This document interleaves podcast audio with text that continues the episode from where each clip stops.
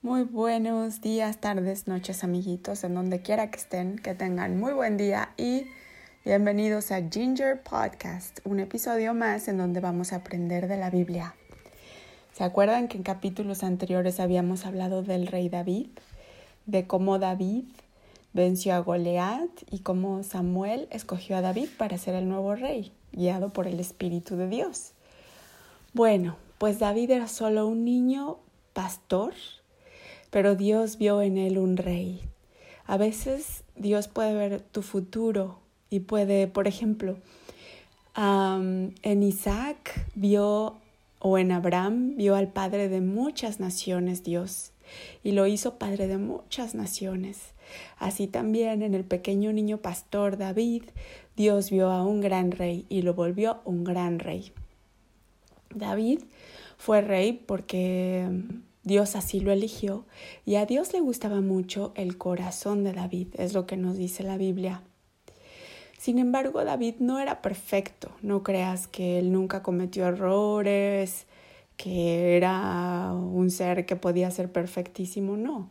David llegó a ser de su vida todo un tremendo papalote, es decir, un desastre, eh, y se equivocó bastante.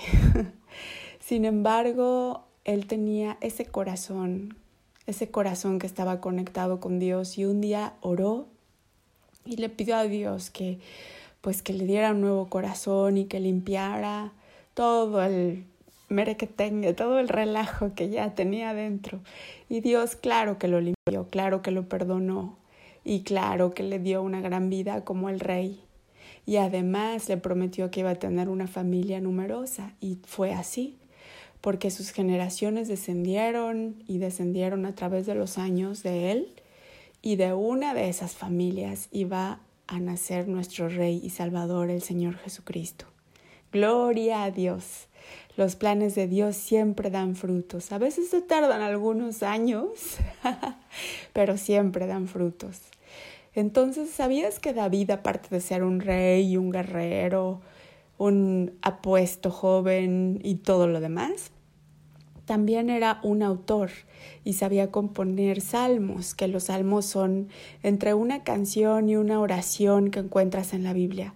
Te los recomiendo mucho, léelos, son muy hermosos y léelos en voz alta si puedes. Al principio no se les entiende mucho, pero conforme vas conectando tu corazón con el salmo, eh, lo vas entendiendo más y más hasta que el salmo te va cambiando por dentro, vas a ver qué bonito. Y quizá eso te pase desde la primera vez, dependiendo de qué, cuáles son los planes que Dios tiene para ti. Bueno, hoy vamos a hablar de un salmo muy especial que es el Salmo 23, que dice Jehová es mi pastor. Y es un salmo que David, nuestro personaje de hoy, el rey David, le compuso a Dios. Sabes, Jehová era su pastor y nuestro pastor ah, es Dios, pero en la persona del Hijo, el nuestro, ya en el Nuevo Testamento, después de que eh, vino nuestro Señor Jesucristo a salvarnos, el Señor Jesucristo es nuestro buen pastor.